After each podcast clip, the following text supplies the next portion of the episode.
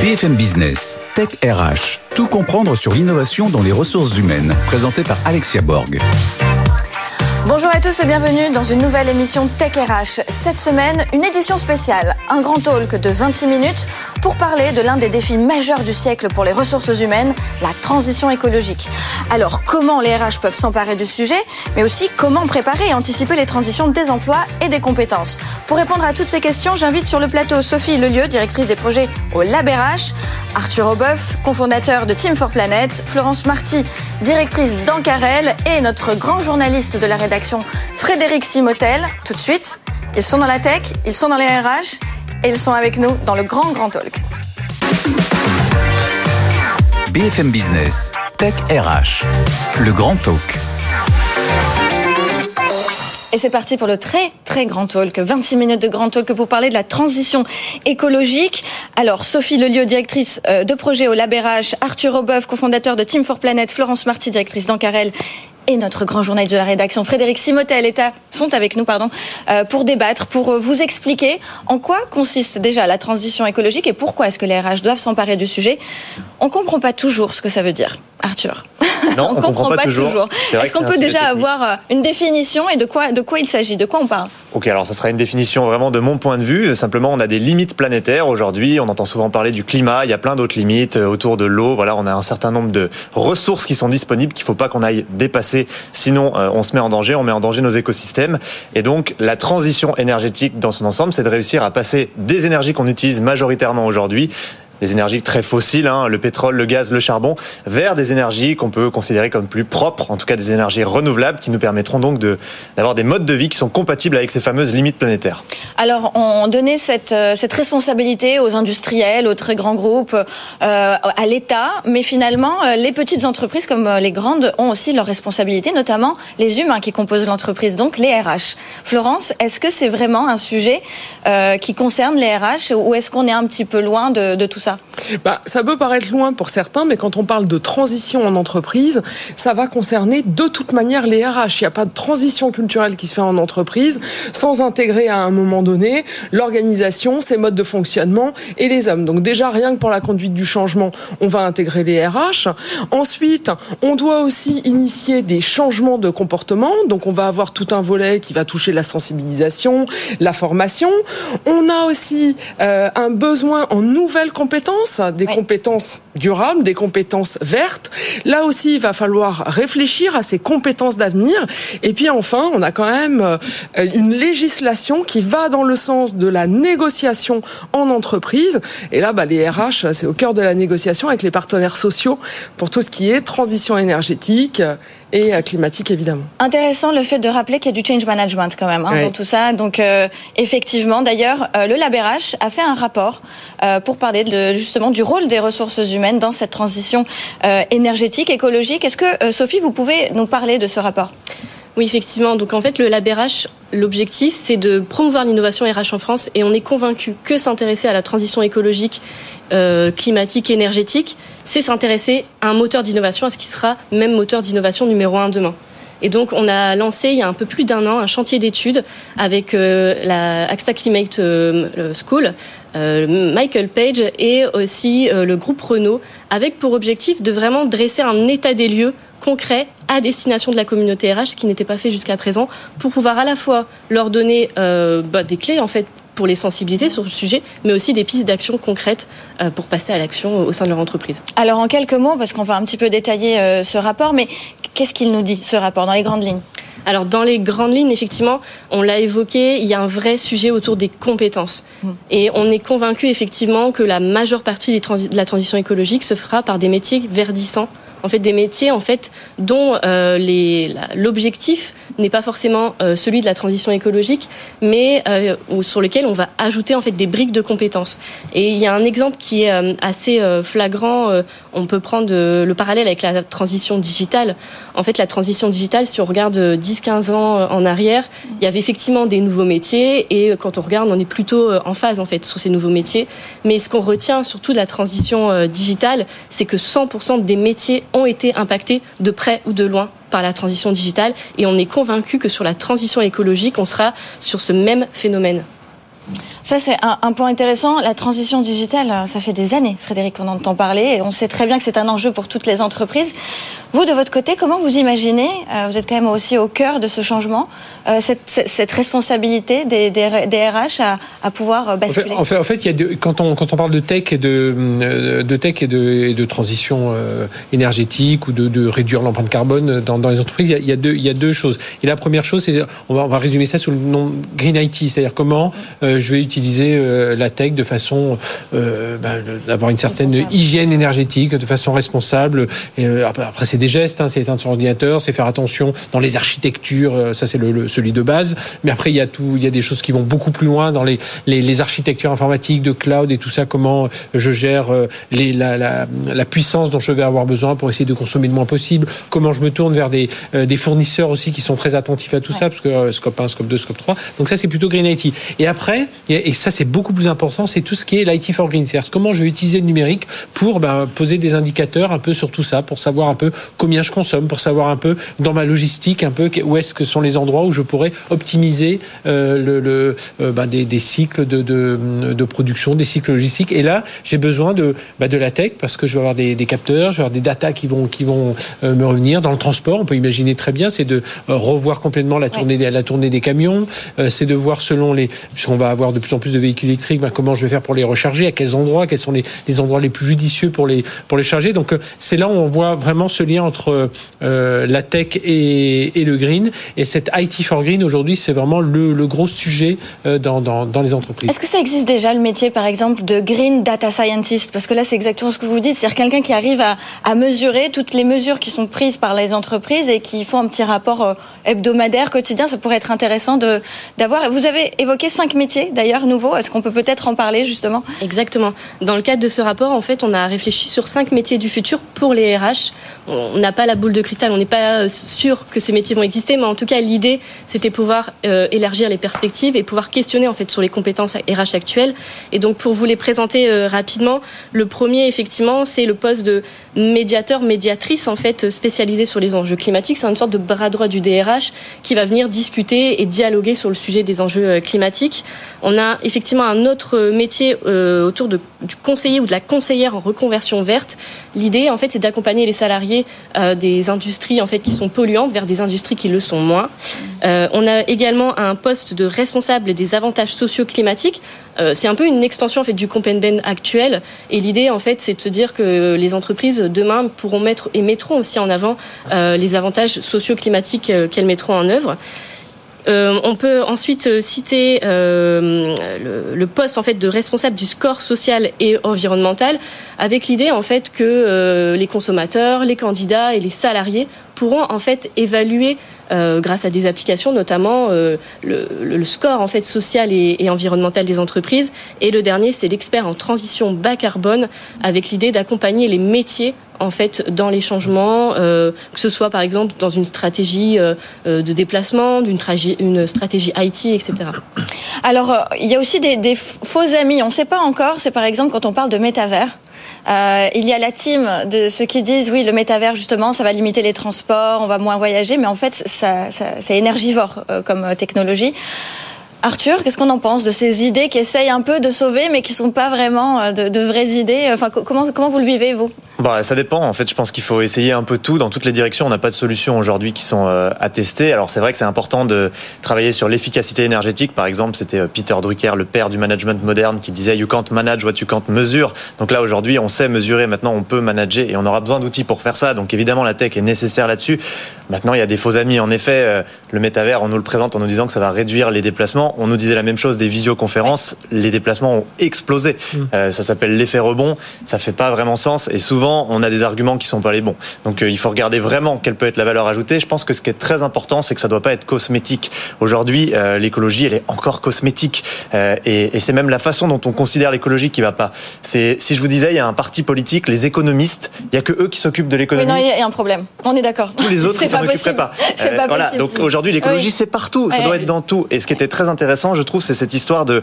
euh, Il y a eu la transition digitale. C'était une vague énorme. Ça a tout transformé. Là, c'est la transition écologique. C'est un tsunami. C'est mille fois plus gros. Et donc, soit on le voit comme un frein, comme un problème, et on fait un Kodak. Soit on se dit c'est une opportunité de dingue. Il faut qu'on se transforme et on surfe euh, la vague. Ou alors on se met comme Brice de Nice et on se prend la planche dans le nez et ça fait pas du bien. Mais, c'est- mais c'est vrai qu'il faut toujours être en train de se poser la question. Je, je, je reste sur mon, mon histoire d'un parc informatique. Les gens vont se dire, ben, plus je fais durer mon parc informatique longtemps, mieux ce sera, hein, puisque voilà, le, le- euh, en en général, les, les gens sur les, les ordinateurs portables les changeaient tous les trois ans. Aujourd'hui, on est plus à un horizon de 5 ans, puis les machines de bureau, on a un horizon beaucoup plus long. Mais ce qu'il faut savoir, c'est que les, nouveaux appareils qui arrivent aujourd'hui sont beaucoup moins consommateurs. Donc il faut toujours s'interroger, se dire, est-ce que je est-ce que je garde mon parc 6 ans? Voilà, je le rentabilise et puis comme ça, euh, euh, parce que ces- équipements-là, il faut les recycler. Quand ils sont fabriqués, ils consomment de l'eau. Enfin, voilà. Donc, est-ce que je, rachète, je reste avec cet équipement hyper longtemps? Or, je suis peut-être en train de consommer beaucoup trop que si j'achetais des nouveaux équipements qui eux consomment 3-4 fois moins. On le voit. euh, Je prends juste l'exemple de la, la 3G, 4G, 5G, là, de- de- de- des, réseaux de, de cinquième génération, réseau mobile. La 5G aujourd'hui, ça, euh, ça consomme beaucoup moins que la 4G. Pourquoi? Parce que la 5G, c'est des machines plus petites, elles n'ont pas besoin, d'être- euh, refroidies. Donc du coup, on n'a plus ce petit, euh, ces, petits trucs de climatiseur autour des antennes. Donc ça consomme beaucoup moins.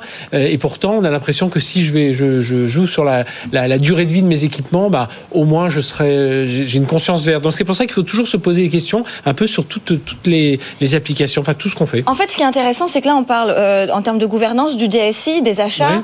euh, de, de- de cette prise de décision de se dire on va un petit peu prolonger, on va pas renouveler tous les le faire, trois hein, ans, mais attention peut-être quatre ou cinq. ouais. Et à la fois, il y a aussi une responsabilité RH de faire prendre conscience à tous les collaborateurs de se dire bon, attendez, c'est pas parce que vous avez euh, votre PC depuis trois ans qu'il faut renouveler. Donc, il y a une forme de communication aussi à avoir entre DSI, RH. Ça fait peut-être partie des, des enjeux, Florence. DSI, RH, euh, achat, Ouais. mais aussi effectivement euh, toute euh, la direction générale, puisque aujourd'hui on a aussi bah, les, les smartphones, on a aussi l'intérêt finalement social de l'entreprise avec la prise en compte des enjeux enviro- environnementaux qu'il va falloir formaliser. hein. c'est la loi PAC de 2019, c'est pas toujours fait, et notamment pas dans les plus petites entreprises. Et puis il va falloir arbitrer, c'est-à-dire que si je reprends votre exemple, bah, effectivement peut-être que les nouveaux euh, les nouveaux équipements euh, consomment moins d'énergie, mais quel est le coût pour la planète en termes de matières premières? Ouais.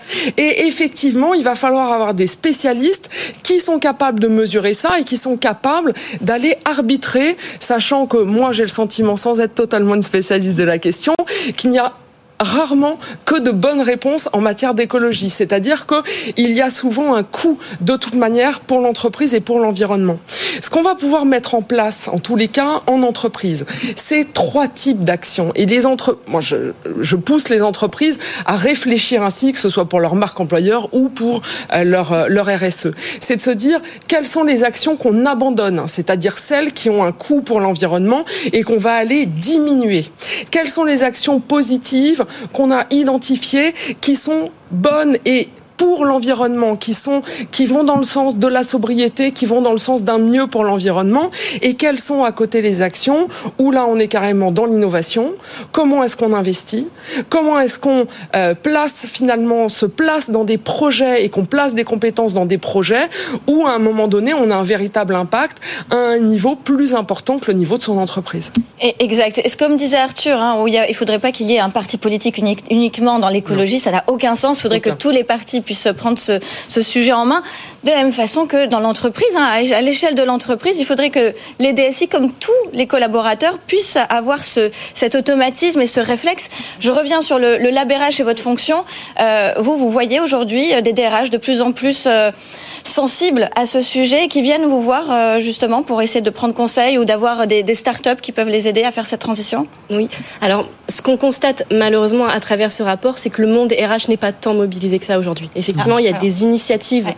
Euh, sur certains secteurs qui sont intéressantes et qu'on a mis en, avant dans le rapport, mais globalement, il y a quand même une, il y a en fait c'est un paradoxe entre il y a une prise de conscience de la part des DRH parce que c'est un sujet, euh, l'écologie est un sujet, on peut pas l'ignorer en tout cas aujourd'hui, et en fait la difficulté de passer à l'action, de, de transformer ça au sein de l'entreprise parce que le DRH peut pas le faire tout seul.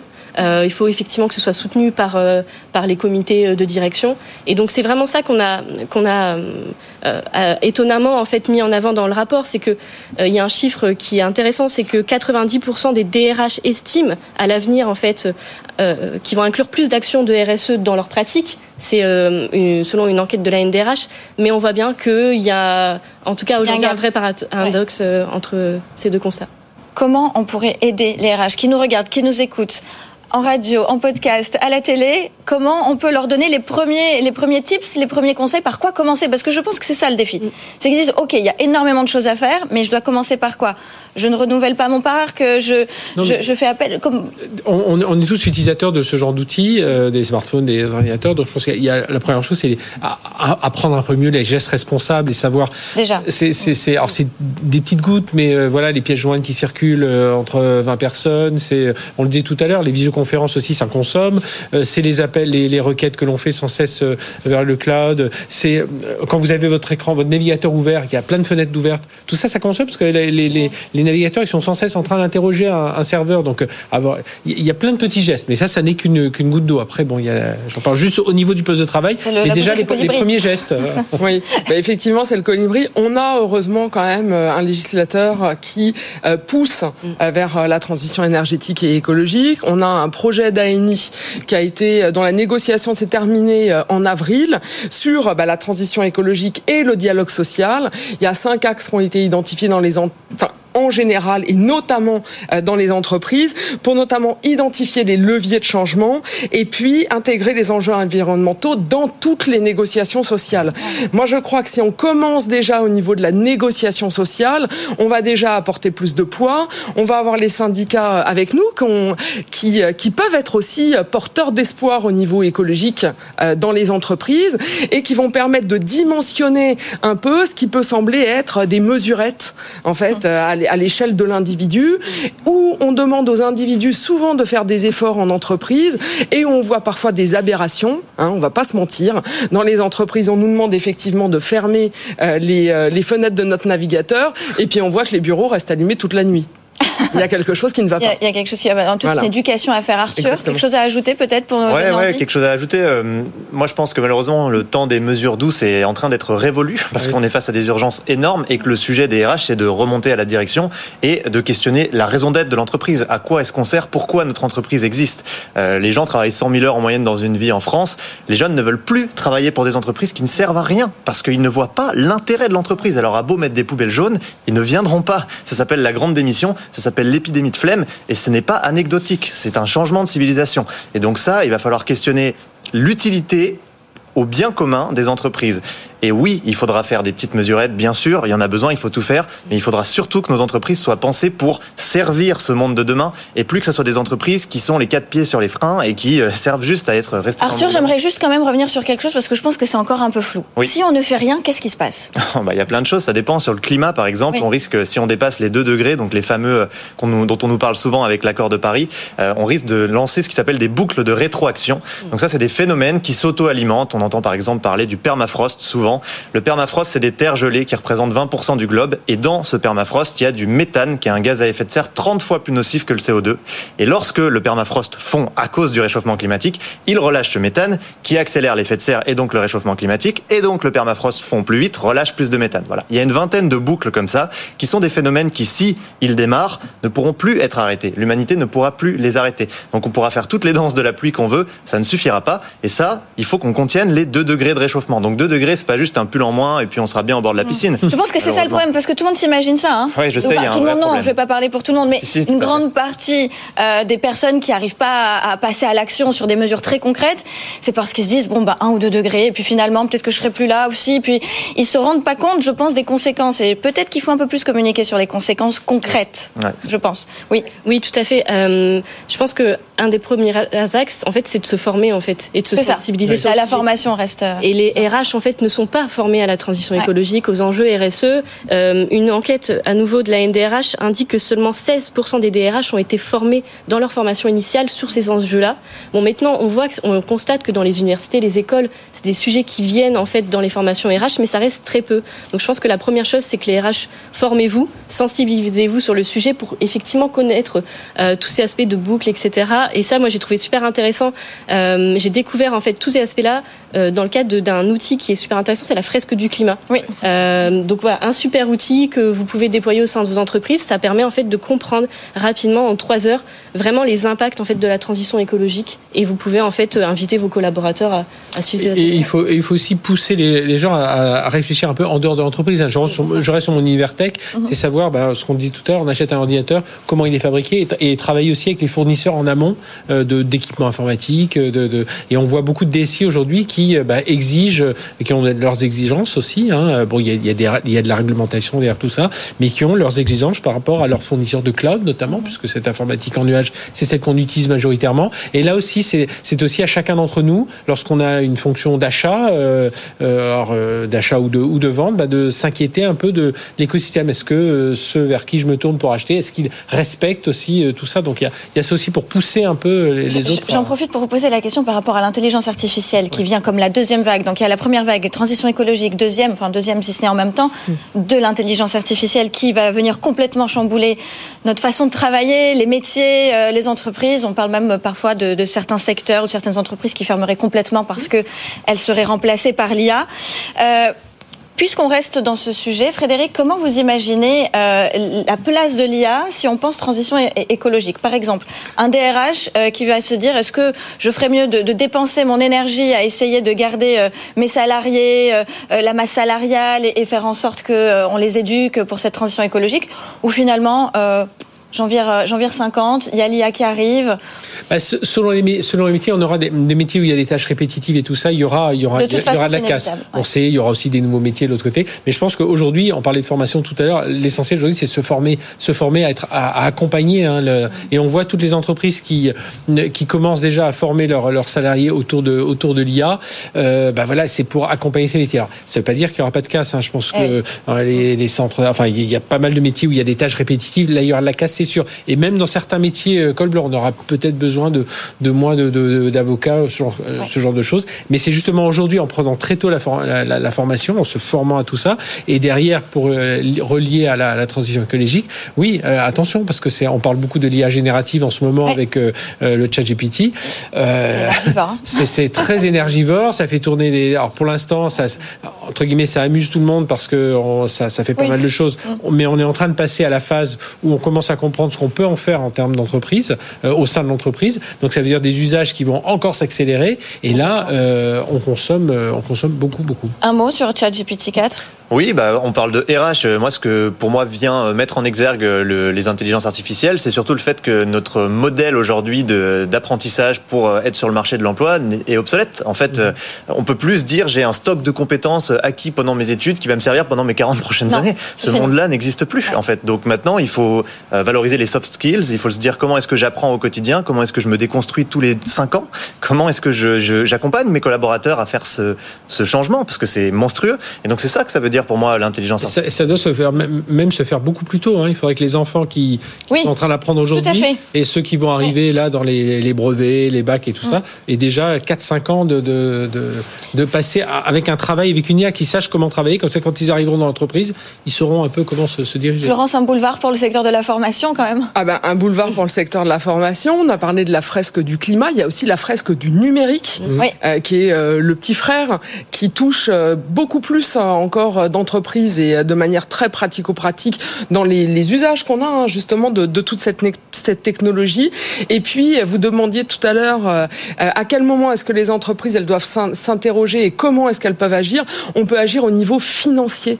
Hein, C'est important aujourd'hui que les entreprises se rendent compte qu'on a besoin aussi d'une une éthique financière, euh, d'investissements qui ne sont pas euh, dans les énergies fossiles. Aujourd'hui, les, hein, quand même, c'est mieux. Hein, mieux. les collaborateurs demandent aussi d'avoir une transparence financière. Qu'est-ce qu'on fait de l'argent des entreprises? Comment est-ce qu'on investit? Et si on peut investir dans les énergies renouvelables et dans les solutions pour demain, ben, je, je, crois que ce serait bien pour tout le monde. Et donc s'orienter vers Team for Planet qui propose de belles solutions entre autres et le LabRH qui est aussi une source de, de, de, bah, de solutions pour les DRH et pour les entreprises qui s'y intéressent.